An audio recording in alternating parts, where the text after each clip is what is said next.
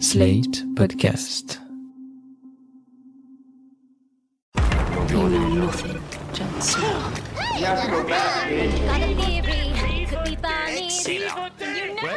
C'est pas faux. That's what the money is for. C'est bon, Loulou Come The danger. I am the one who knocks. I think that I may be the voice of my generation. Suit up.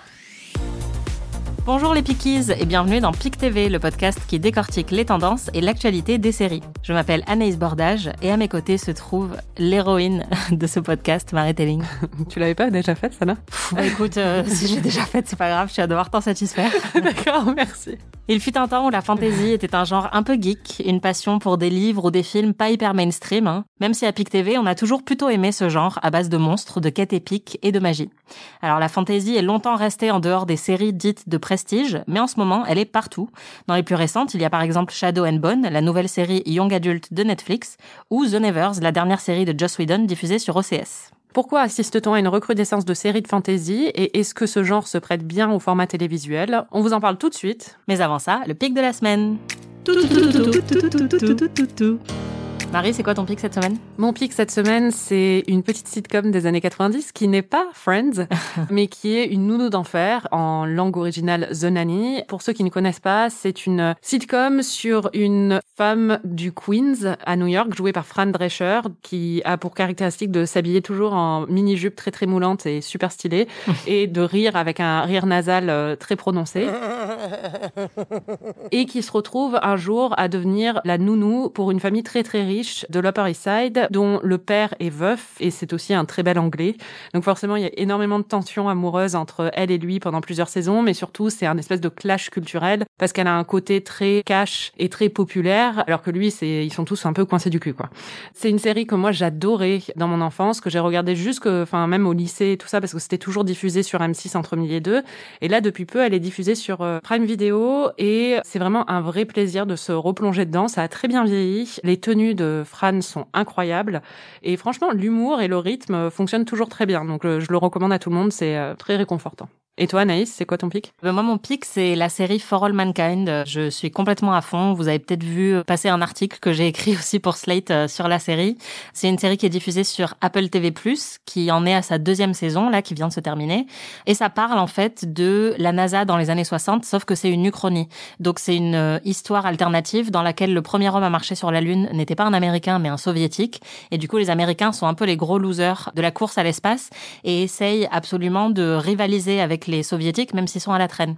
Et ce que ça donne, c'est que euh, ils recrutent beaucoup plus de femmes pour être pilotes, qu'ils essayent en fait de gagner en humilité, de diversifier un peu leur rang. Et donc, euh, plus la série progresse, plus on voit un peu cette voie alternative que que les États-Unis auraient pu prendre s'ils n'avaient pas été les grands vainqueurs euh, de la guerre froide et de la course à l'espace. Et c'est vraiment fascinant. Il y a énormément de personnages féminins qui sont géniaux. Alors, c'est aussi créé par euh, Ron Moore, le créateur de Battlestar Galactica. Donc, il y a plein de scènes d'action dans l'espace qui sont palpitantes. Vraiment, c'est une des séries dans lesquelles je suis le plus investie à l'heure actuelle. Je suis totalement fan. Je sais pas comment je vais faire pour attendre la saison 3, en fait, parce que vraiment, la saison 2 s'est terminée encore euh, superbement, comme la saison 1 euh, l'année dernière. Donc vraiment, je vous recommande For All Mankind. Euh, C'est super et pour moi, c'est une des meilleures séries du moment sur Apple TV+. Cette semaine, on parle de la fantasy dans les séries. C'est vrai que ça a été un genre un peu geek pendant longtemps, la fantasy. Quand pense fantasy, on pense évidemment au Seigneur des Anneaux. Oui. Voilà. Et on a de la chance puisque aujourd'hui, parmi nous, nous avons une grande experte de ce genre en Euh, je Marie sais pas si c'est une grande experte, mais je suis euh, une grande fan du Seigneur des Anneaux. Et c'est vrai que bah, récemment, les studios et les chaînes ont vraiment essayé de développer la fantasy en fait et de trouver un peu leur nouvelle poule aux œufs d'or. Il y a la série Le Seigneur des Anneaux qui est en développement. Est-ce que tu l'attends avec impatience, Marie? Oui, avec beaucoup d'impatience. En même temps, je trouve ça, il y a toujours un moment où j'ai l'impression qu'on exploite, c'est un peu la vache à lait, le Seigneur des Anneaux et l'œuvre de Tolkien depuis quelques années.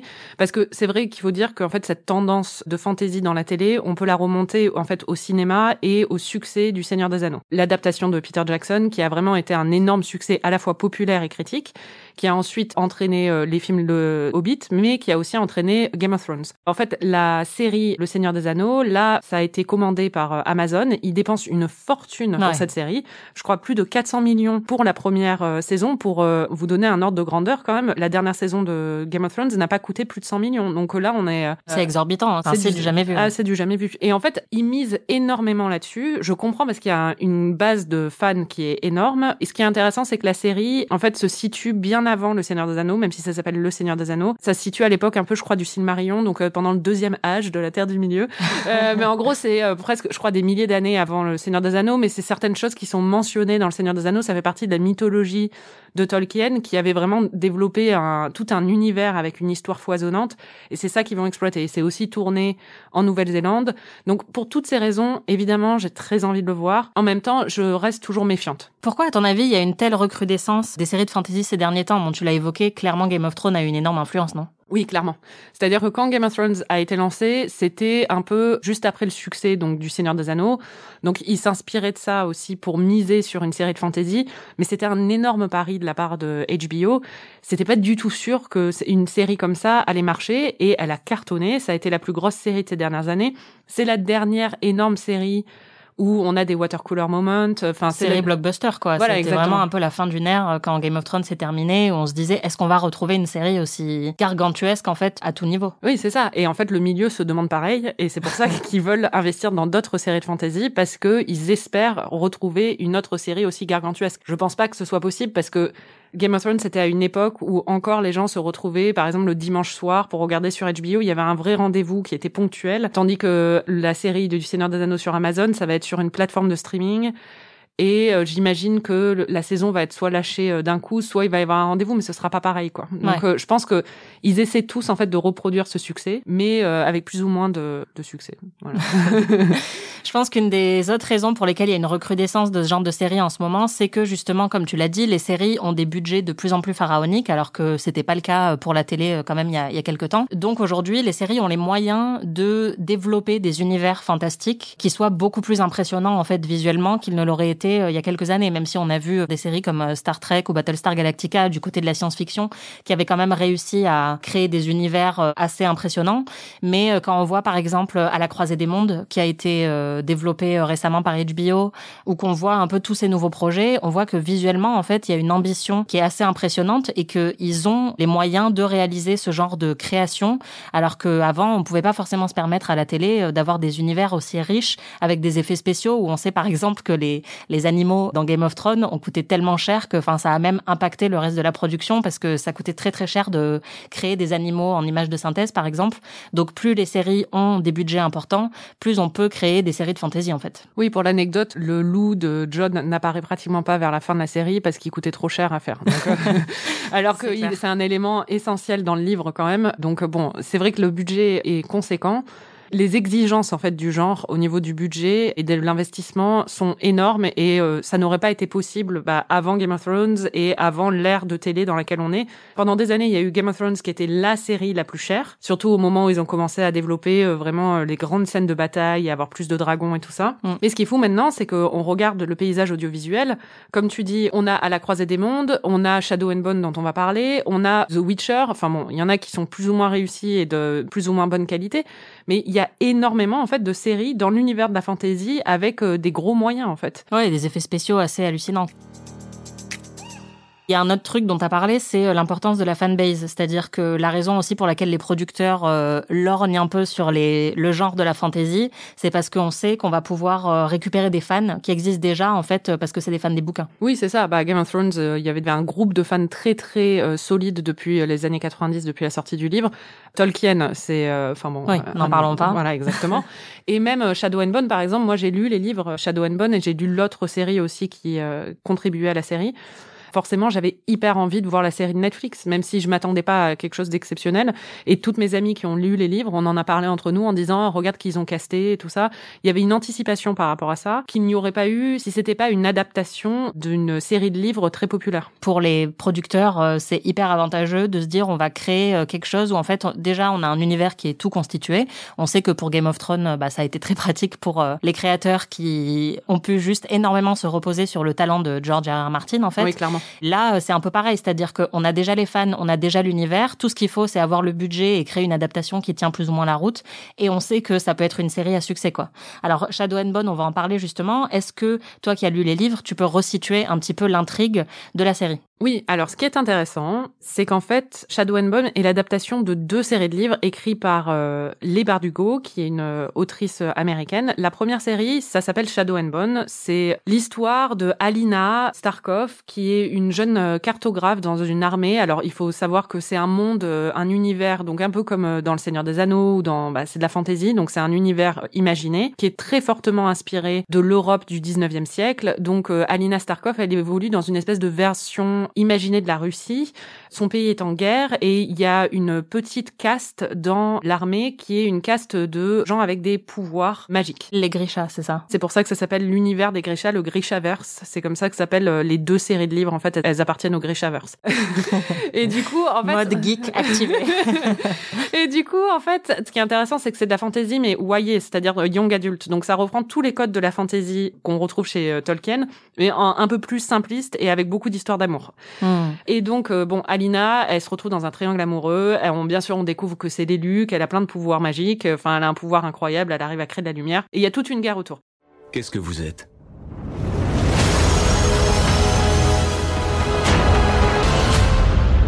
Répondez à la question.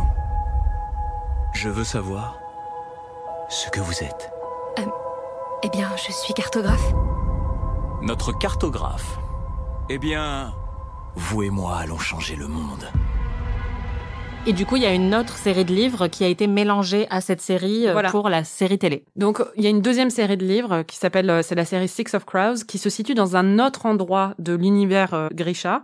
Des années après la guerre où on suit Alina, on suit en fait un groupe de truands qui vont faire un cambriolage dans un autre pays et du coup, ils euh, organisent leur cambriolage. Et ce que la série a fait, c'est qu'ils ont réuni tous les personnages dans l'intrigue d'Alina, alors que normalement, les personnages de Six of Crows n'y étaient pas du tout, mais ils sont beaucoup, beaucoup plus populaires auprès des fans parce que c'est une bien meilleure série de livres. En fait, elle les a écrits après. C'est un peu comme Ocean's Eleven, mais version fantasy. Donc, euh, Six of Crows, je recommande vraiment, c'est hyper efficace. Tandis que Shadow and Bone, c'est un peu plus chiant comme livre. J'ai pas d'énormes souvenirs de ça. Et donc, ils ont mélangé les deux dans la série en faisant ramener les personnages de Six of Crows dans l'intrigue d'Alina. Ça fonctionne pas hyper bien pour moi. On sent qu'il y a une déconnexion en fait entre les deux intrigues où moi je savais pas tout ça jusqu'à ce que tu me le dises euh, quand j'ai regardé la série et c'est vrai qu'en le voyant je me disais euh, je vois pas trop le rapport entre les deux il y a des petits problèmes de temporalité en fait et il y a aussi des différences de ton assez surprenantes entre les deux intrigues et les deux types de personnages quoi. Oui, bah, cette différence de ton, en fait, elle est facilement explicable parce que les livres Shadow and Bone appartiennent au genre de la high fantasy, qui est le genre de Tolkien, en fait. C'est-à-dire, euh, c'est de l'héroïsme, c'est épique, euh, c'est, euh, il y a toujours un élu ou quelqu'un qui va sauver, enfin, l'humanité tout entière est en jeu.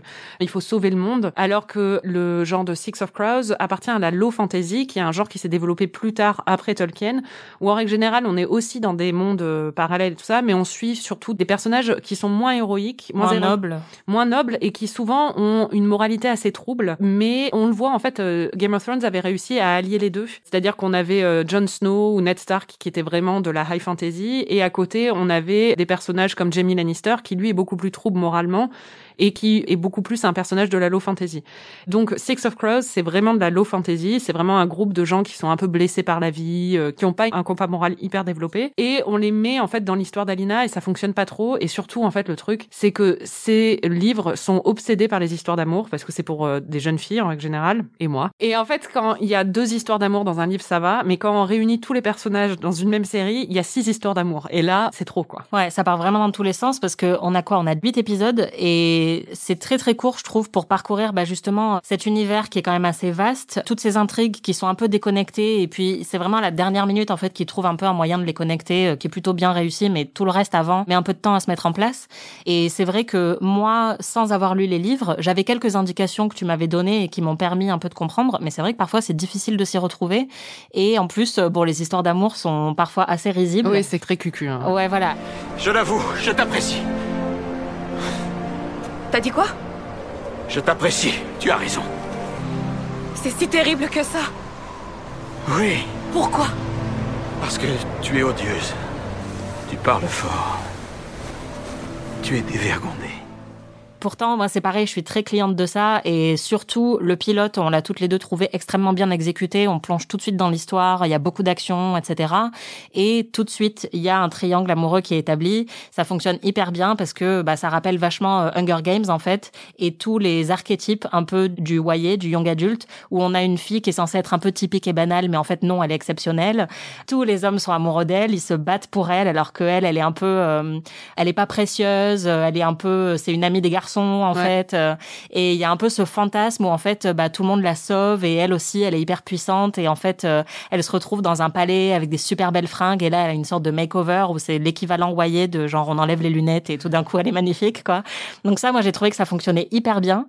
Et après, ça baisse un peu en qualité au fil des épisodes. Je sais pas si c'est ce que t'as ressenti Ah aussi. oui, oui, oui. J'y croyais pas du tout en cette série. hein. J'en avais parlé dans un épisode précédent de PIC TV en disant que je savais que j'allais la binger parce que je me connais. Mais je croyais pas du tout à sa possibilité d'être euh, de bonne qualité parce que quand j'ai vu qu'il mélangeait les deux intrigues, je me suis dit, oh là là, ça va être bordélique. Et j'avais raison. Mais c'est vrai que quand j'ai vu le premier épisode, je me suis dit, oh là, bonne surprise. En fait, ça fonctionne bien. Le jeu des acteurs est un petit peu bancal. Il y a certaines choses qui fonctionnent pas hyper bien, mais dans l'ensemble, c'était pas mal. Et en fait, au fur et à mesure de la saison, ça devient de plus en plus bordélique et surtout, les histoires d'amour sont insupportables. En fait, c'est-à-dire qu'il n'y a plus d'intrigue générale, on sait même pas où on va, on ne voit pas l'enjeu du truc, on ne voit pas pourquoi Alina a développé ces pouvoirs-là et tout ça. On n'a pas vraiment euh, On de- sait qu'il faut qu'elle trouve un os de biche ou je sais pas quoi. De un os de cerf, mais euh, enfin euh, oui, les bois d'un cerf. Mais en fait, c'est pour multiplier ses pouvoirs. Mais pourquoi? Il n'y a pas de tension en fait. Les seules tensions qu'il y a, c'est des tensions amoureuses qui ne sont pas vraiment des tensions parce qu'ils n'arrivent pas à bien les les mener. Et il y en a tellement qu'au bout d'un moment, t'es là, bon, j'ai compris. En plus, il se passe pas grand chose au final, quoi. Non, c'est vrai. Ça tourne beaucoup en rond et euh, c'est vrai qu'on passe beaucoup de temps sur euh, les regards un peu échangés entre 3 milliards de personnages, genre de regards torturés, mais en même temps euh, sans que ça fonctionne vraiment. Après, je vois vraiment le potentiel de développement pour Netflix, c'est-à-dire que on sait qu'il va y avoir une saison 2 et qu'ils vont sans doute pouvoir développer un peu l'univers et à mon avis, ça va trouver son public, mais ce sera pas forcément euh, nous quoi. Mais c'est un Oui. peu comme The Witcher, Enfin, je vais regarder le- accroché. Je vais regarder la deuxième saison quand même, je Oui, pense. moi aussi. Mais le truc, c'est que Ils sont tous tellement jolis. Ce que j'espère en fait, c'est qu'ils vont abandonner l'intrigue d'Alina et qu'ils vont se concentrer vraiment que sur les Crows en fait. Et comme ça, ils pourront développer en fait l'intrigue d'Inej et tout ça. Et c'est un peu ce qu'ils établissent, hein, parce qu'ils établissent toute l'histoire, euh, ils les établissent comme euh, personnages. Donc j'espère qu'on va passer à autre chose après. Mais euh, oui, un peu déçu quoi. Ouais. Il y en a une autre euh, qui est sortie récemment et alors elle qui est pour le coup totalement dans un univers inédit, c'est The Nevers qui vient de sortir sur OCS, on l'a dit, c'est la nouvelle série de Joss Whedon, donc euh, très attendue et en même temps qui sort à un moment très chelou puisqu'il vient d'être accusé de comportement toxique. euh, On en a parlé dans un autre épisode de PIC TV. Et alors ce qui est marrant, c'est qu'on a tendance encore aujourd'hui à associer la fantasy à quelque chose d'un peu cheap. Et là, The Nevers, il y a vraiment une ambition de faire une série télé prestige. Donc c'est une série HBO, donc pas tout à fait le même public que Netflix. C'est vrai qu'il y avait quand même Game of Thrones qui pour le coup était sur HBO et était prestige aussi, mais depuis Oui. il n'y en a pas vraiment eu d'autres. C'est vrai que là c'est la première de la flopée de séries prestige euh, fantasy qui à mon avis nous va nous déferler sur la dans, dans les années qui viennent. C'est clair. Mais alors, euh, The Nevers, c'est l'histoire de femmes dans le Londres du 19e siècle qui développent des pouvoirs magiques du jour au lendemain, un peu. euh, Il y a un événement euh, qu'on voit se produire qui est un peu mystérieux dans le premier épisode et qui confère effectivement euh, à plein de personnages, la majorité c'est des femmes mais il y a aussi euh, certains hommes, un pouvoir et chacune et chacun ont un pouvoir différent en fait. came three years ago. A power that mocks God. Being touched is not a defect of character. In this war, the cops, the purists, there's no shortage of people who hate us. My sister and I, we've come to help with that. We don't want more violence. Gentlemen, might we be civil? Et il y a certains pouvoirs qui sont plutôt pratiques, c'est-à-dire qu'il y en a une, elle se bat hyper bien et, euh, elle peut voir euh, dans le futur, même si elle choisit pas trop euh, ses visions. Ou il y en a, c'est genre créer des boules de feu avec ses mains. Donc ça, évidemment, bah, on sent tout le potentiel action de ce genre de pouvoir. Et il y en a d'autres, c'est genre, il y en a une, elle chante une chanson qui donne de l'espoir aux gens. Donc c'est un peu plus... Après, c'est assez joli la manière dont c'est fait dans la série, mais c'est un peu plus abstrait. On comprend pas très bien, en fait, à quoi ce pouvoir peut servir. Il y en a un, c'est un guérisseur, donc encore une fois, hyper pratique hein, pour une série d'action euh, d'avoir un mec qui peut te guérir à chaque fois que tu meurs. Mais il y en a une, elle est juste très très grande. c'est une petite fille qui fait genre 4 mètres de haut. Donc on a un peu de tout et n'importe quoi dans les pouvoirs et je pense que l'atout de ça, c'est que ça va pouvoir être développé sur plusieurs saisons parce qu'en fait on peut toujours explorer un nouveau pouvoir qui va avoir un rôle un peu euh, dans l'intrigue. Mais c'est très bordélique là aussi. Ça a été créé par Joss Whedon et bon, il a démissionné en fait euh, récemment avant que toutes les accusations euh, ne sortent. On ne sait pas exactement si c'est pour ça, mais on se doute qu'il y a quand même un peu euh, un lien. Et donc la série va être reprise par euh, Philippa Goslet, une nouvelle showrunneuse. Donc on va voir un peu si ça transforme la série. Mais pour l'instant, c'est vrai qu'il y a énormément d'intrigues. Il y a genre au moins huit méchants différents dans la série. Il y a beaucoup de clichés wedoniens. Oui, les répliques. Euh... Bah, c'est pas très frais en fait. C'est-à-dire qu'on a toutes ces répliques un peu méta de meufs qui sont un peu badass. Et c'est vraiment ça en fait. Je dis badass parce que c'est le cliché quoi de la meuf Ouais. badass qui se bat. Sauf que en fait, ce qui était hyper novateur en 1997 et qu'il était encore début des années 2000 quand il a fait Firefly ou Dollhouse. Maintenant, mais en fait, toutes les séries font ça, quoi. C'est-à-dire qu'on a eu Winona Earp, on a eu The Magicians, on a eu toute une flopée de séries qui se sont inspirées de Buffy. Et du coup, là, pour moi, on a un peu une sorte de Buffy au rabais. J'ai pas trouvé ça très frais, quoi. Ouais, complètement. Et en plus, on a encore une fois des personnages racisés qui sont un peu marginalisés dans la série, où on sent qu'il a voulu mettre plus de diversité que dans ses séries précédentes. Mais en même temps, c'est pas fait non plus avec énormément de volonté, hein. Ouais. Donc moi, pour l'instant, je suis un peu restée sur ma fin aussi sur The Nevers. Et ce qui est le plus réussi pour moi dans la série, c'est euh, bah, la création de l'univers. Et je pense que c'est ça qui est le plus intéressant dans les séries de fantasy à l'heure actuelle, c'est vraiment de créer un univers complet, une mythologie aussi, parce que euh, bah moi j'ai une frustration avec les séries qui sont de plus en plus courtes et les mini-séries, et c'est tout le temps des histoires de meurtres et des enquêtes et machin. J'aime bien euh, sentir que je vais pouvoir m'accrocher à un univers et à des personnages et à quelque chose d'un peu épique et de très sérialisé pendant longtemps. Et pour moi, les séries de fantasy offrent cette promesse-là, de dire en fait, vous pouvez rester avec nous, on va, on va vous accompagner pendant longtemps, et en fait, on va vous montrer plein de facettes de cet univers, de saison en saison, un peu comme euh, les séries de science-fiction ont pu le faire, euh, comme Lost euh, ou Battlestar Galactica, qui ont aussi des, mythologies très très fortes.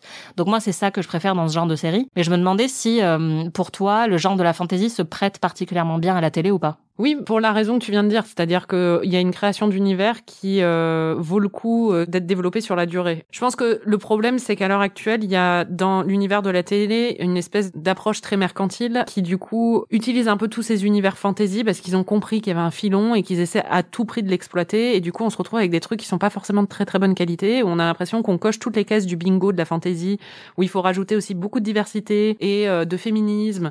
Ça sonne très creux au final. Et c'est ça qui me dérange plus. Mais après, je pense que dans sa nature, dans son ADN, l'univers de la fantasy se prête très bien à la télé. Moi, j'ai toujours pensé même que, par exemple, un- une série de livres comme Harry Potter aurait été beaucoup mieux en série qu'en film. Parce que on oublie tellement de choses dans les films. Il y a tellement d'éléments qui sont laissés de côté. Ça aurait été beaucoup plus plaisant de développer ça sur plusieurs années, comme on a développé les, les livres sur plusieurs années.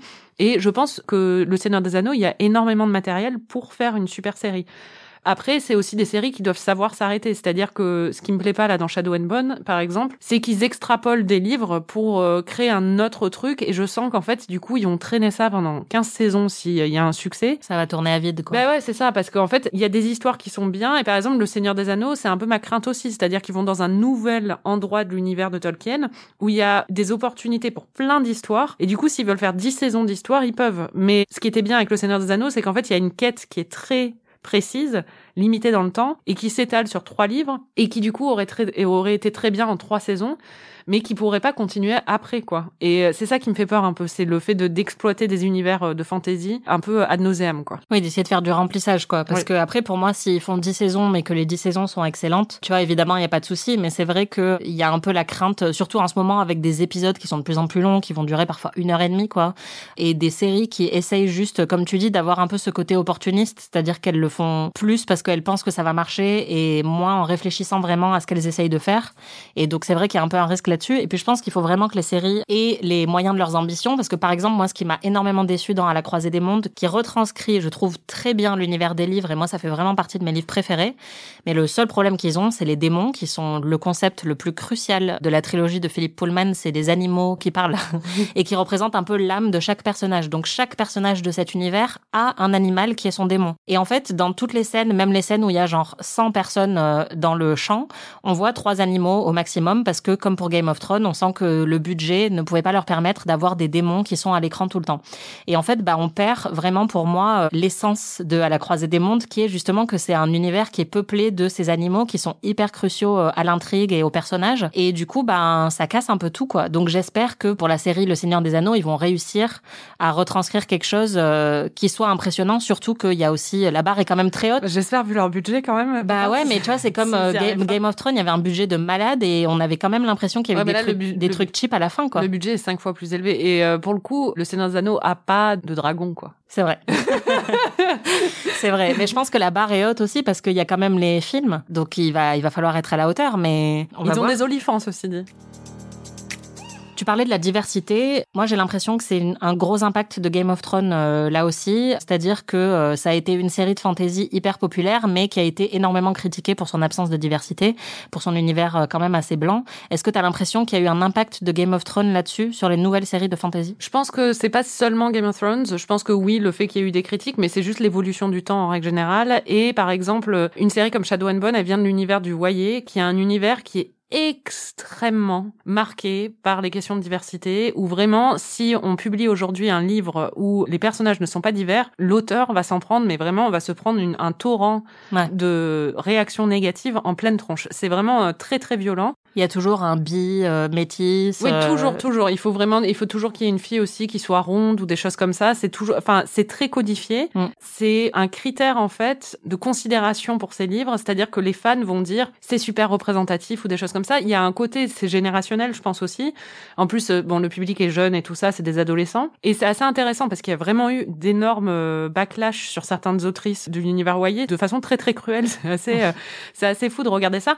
Et du coup, quand Shadow and Bone est adapté, ce qui est intéressant, c'est que hum, là, l'héroïne est moitié asiatique. En fait, elle est moitié chou dans l'histoire. Dans les livres, elle était blanche et c'est l'autrice elle-même qui a demandé à ce qu'elle soit métisse dans la série pour euh, rétablir une erreur qu'elle avait faite. hmm. Alors que dans la série Six of Crows, c'est vraiment le bingo de la représentation. C'est-à-dire qu'il y en a un qui est métis et bi, il y en a une euh, qui est euh, d'origine Moyen-Orient ou euh, Inde, on sait pas trop, c'est dans l'univers de la série. Il y en a un qui est handicapé et ça, ça se retranscrit en fait dans la série forcément. Donc euh, c'est pas seulement Game of Thrones, c'est aussi un- une évolution générale des codes, je pense, dans l'univers de la fantasy où il y a beaucoup plus de pression là-dessus qu'il y en avait avant. Je pense que l'influence de Game of Thrones, elle se fait quand même ressentir sur euh, certains archétypes qu'on va retrouver de plus en plus, même dans la musique aussi, où je trouve que vraiment la série a un peu donné le ton Oui. à ce qui se fait aujourd'hui. Même Euh, le niveau couleur des ouais, des la séries. palette. Ouais. Ouais, complètement, même les costumes. Enfin, on sent qu'il y a vraiment quand même une énorme influence. Moi, je l'ai vu dans The Nevers, où là, on est quand même éloigné euh, de l'univers Game of Thrones, mais il y a un personnage qui est une espèce de Oberyn Martell du pauvre, en fait, qui est un, un pansexuel qui tient un bordel, qui est un peu, euh, tu vois, genre malicieux, qui est hyper beau gosse, qui a l'air sympathique et en même temps aux motivations un peu troubles. Et ça, pour moi, c'est clairement Oui, bah l'influence de Game of Thrones. Et il y a d'autres intrigues aussi dans Shadow and Bone qui me rappellent un peu Game of Thrones, tu vois, sur certains archétypes et sur la manière dont, euh, par exemple, le hum, Darkling est représenté. Alors après, bon, c'est aussi parce que ça sonne pareil, mais ça m'a vraiment fait penser au Mad King. Quand on voit un peu l'origine de la manière dont, tu vois, il a, il a eu une espèce de réaction un peu folle qui a détruit la moitié du monde ou je sais pas quoi. Enfin, il y a quand même des similitudes, je trouve. Et après, c'est peut-être juste moi qui fais les connexions parce que moi-même, j'ai été très imprégnée de Game of Thrones ces dernières années et que du coup, je vais voir des trucs. euh, Non, mais forcément, c'est-à-dire que Game of Thrones a été un énorme succès de fantasy euh, de ces euh, 30 dernières années, parce que ça date des années 90, donc ça a forcément influencé toute la nouvelle génération d'écrivains, en fait, euh, de fantasy ou de gens qui vont développer des séries. Après, euh, si on lit Game of Thrones, on voit aussi l'impact de Tolkien, comme quand on lit aussi Harry Potter, on voit très très bien l'impact de Tolkien. C'est-à-dire que tout se nourrit euh, des choses qui sont Ouais. avant, donc euh, Game of Thrones a de toute évidence influencé les nouvelles séries, ça c'est sûr. Est-ce que tu penses qu'on aura un jour un nouveau Game of Thrones? Bah, je sais pas ce qu'on entend par un nouveau Game of Thrones en fait. C'est-à-dire, euh, est-ce qu'on va avoir une nouvelle de très bonne série de fantasy qui va nous décevoir à la fin? Peut-être qu'on y a- aura un truc encore mieux, c'est-à-dire une très bonne série de fantasy qui nous tiendra en haleine et qui nous satisfera jusqu'à la fin. Je nous le souhaite. Après, au niveau de l'ampleur du succès, je pense pas qu'on aura le même phénomène de se retrouver toutes les semaines à attendre euh, un épisode, tout simplement parce que euh, l'univers des séries et de la télé ne fonctionne plus euh, de la même façon. Ouais, voilà. Pour moi, vraiment, j'ai du mal à imaginer une série qui arrive à toucher autant de monde en même temps et à devenir une espèce de marqueur générationnel, en fait, et totalement incontournables de la pop culture avec le Red Wedding et autres, qui créent vraiment des moments en fait euh, qui soient juste partagés par n'importe quelle personne qui regarde des séries et qui a déjà entendu parler de séries télé un jour. Ça, je pense que, enfin, j'ai du mal à penser qu'on va retrouver quelque chose d'une telle ampleur. euh. Oui, parce que même la série euh, Lord of the Rings, par exemple, il n'y a pas ce- cette espèce de contraste entre les gens qui découvrent l'histoire et les gens qui la connaissent déjà, qui alimentait vachement le phénomène Game of Thrones. C'est-à-dire que le Red Wedding, tous les fans des livres attendaient le moment du Red Wedding pendant des années avant qu'il arrive et on filmait les gens et du coup on avait les vidéos et tout ça. Des gens qui découvraient euh, pour Oui. la première fois le Red Wedding alors que leurs Eux le amis savaient. savaient. euh, voilà, ça a été quasiment autant visionné que l'épisode lui-même, ce genre non, de vidéo. exactement.